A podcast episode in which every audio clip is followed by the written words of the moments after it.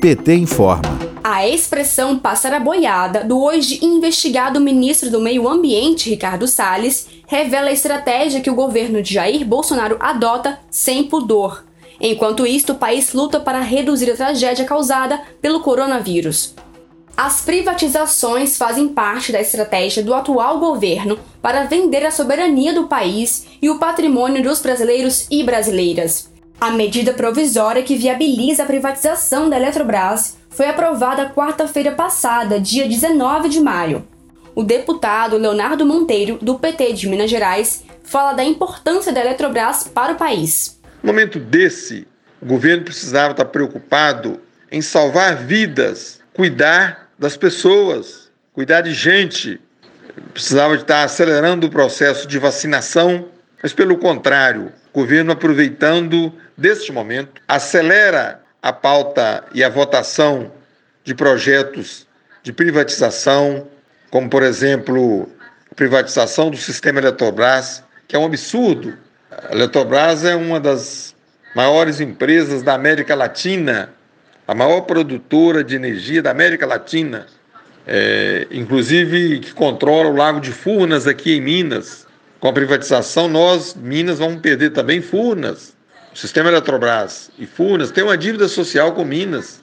Entregar isso agora para iniciativa privada, para grandes núcleos empresariais e com certeza de outros países, é entregar a nossa soberania nacional. Outras empresas também estão na mira de Bolsonaro e de seu ministro da Economia, Paulo Guedes como é o caso dos Correios e das refinarias da Petrobras. No caso das refinarias, a presidenta do PT, Gleisi Hoffmann, alerta. Vamos ouvir. Essa semana, Bolsonaro e o seu presidente da Petrobras venderam mais uma refinaria na Bahia, a Landulfo Alves, uma refinaria antiga da década de 50. Em 2010, o presidente Lula esteve lá e anunciou um investimento para ampliação do refino anunciou um investimento alto de 5 bilhões de reais, o que gerou mais de 30 mil empregos, diretos e indiretos. Essa é uma refinaria que processa hoje 320 mil barris de petróleo dia. Produz gasolina, produz gás, produz massa asfáltica e ela sempre foi uma garantia de segurança de produção e produção barata. Agora, a venda da refinaria com a política errada de preços está fazendo o povo brasileiro, que é dono da Petrobras, porque o governo brasileiro tem a maioria da empresa, pagar uma gasolina cara, enquanto os acionistas privados né, vão lá e ganham dinheiro com o lucro excessivo que a Petrobras está tendo.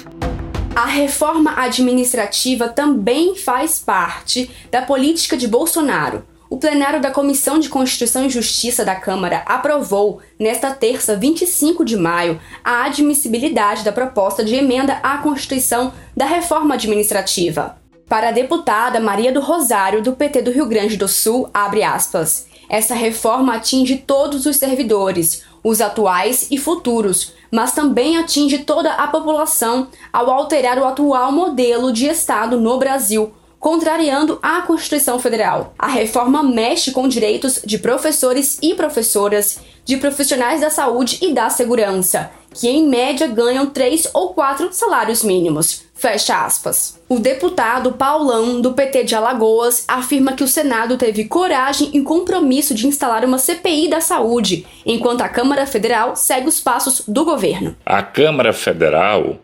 principalmente através da sua presidência, ela está aproveitando e, como diz no jargão popular, passando a boiada, colocando pauta econômica que desmonta o Estado brasileiro. No passado recente foi a reforma trabalhista, depois a reforma previdenciária, agora a reforma do Estado, querendo criar e implantar a PEC 32, que elege os servidores públicos como inimigos, desmontando o Estado brasileiro. Além disso, ao longo de décadas, o Brasil teve uma ação importante na economia de criar as empresas estatais como Petrobras, Eletrobras, Correio, o sistema de tecnologia como Serpro, Dataprev e todas essas empresas hoje elas estão na linha do tiro.